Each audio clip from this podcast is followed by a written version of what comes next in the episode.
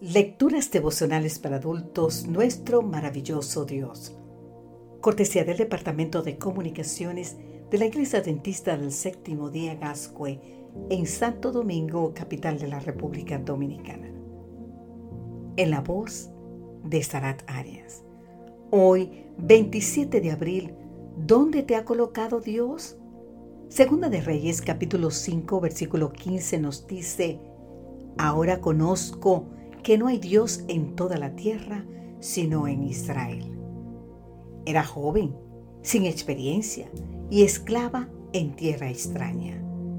De ella ni siquiera sabemos su nombre, pero en lugar de permitir que la adversidad amargara su vida, esta muchacha se elevó por encima de sus circunstancias.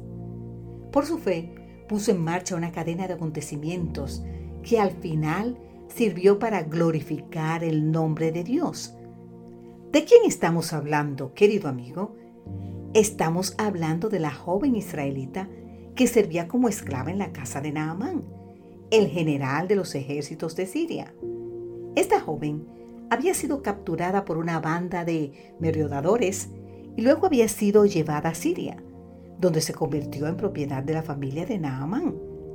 En tales circunstancias, ¿qué podía ella esperar de la vida hay personas que en lugar de preguntar qué pueden esperar de la vida, prefieren preguntar qué espera la vida de ellas.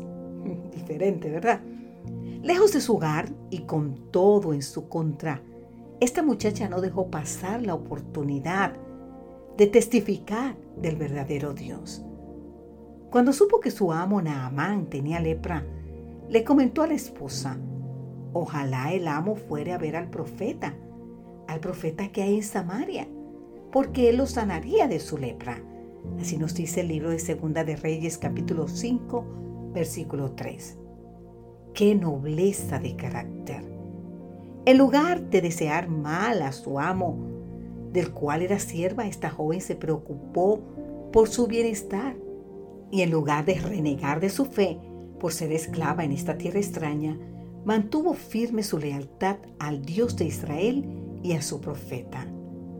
El resultado de su corto pero efectivo testimonio hizo que nuevamente brillara la luz de la esperanza en el corazón de Naamán. Tan sorprendente como lo anterior es que Naamán aceptara la sugerencia de la joven, en el sentido de acudir a Eliseo, el profeta de Dios en Samaria. El resto de la historia es familiar.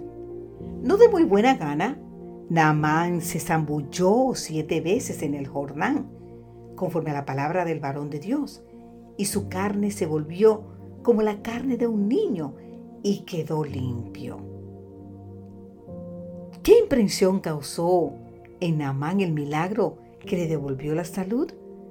Nuestro versículo para hoy nos responde, ahora conozco, dijo Naamán a Eliseo, que no hay Dios en toda la tierra sino en Israel. Querido amigo, querida amiga, ¿dónde te ha colocado Dios? ¿Y qué estás haciendo para darlo a conocer ante quienes te rodean? Interesante preguntas, ¿verdad? La voy a repetir. Querido amigo, querida amiga, ¿dónde te ha colocado Dios? ¿Y qué estás haciendo tú para darlo a conocer ante quienes te rodean? Oremos, Padre Celestial.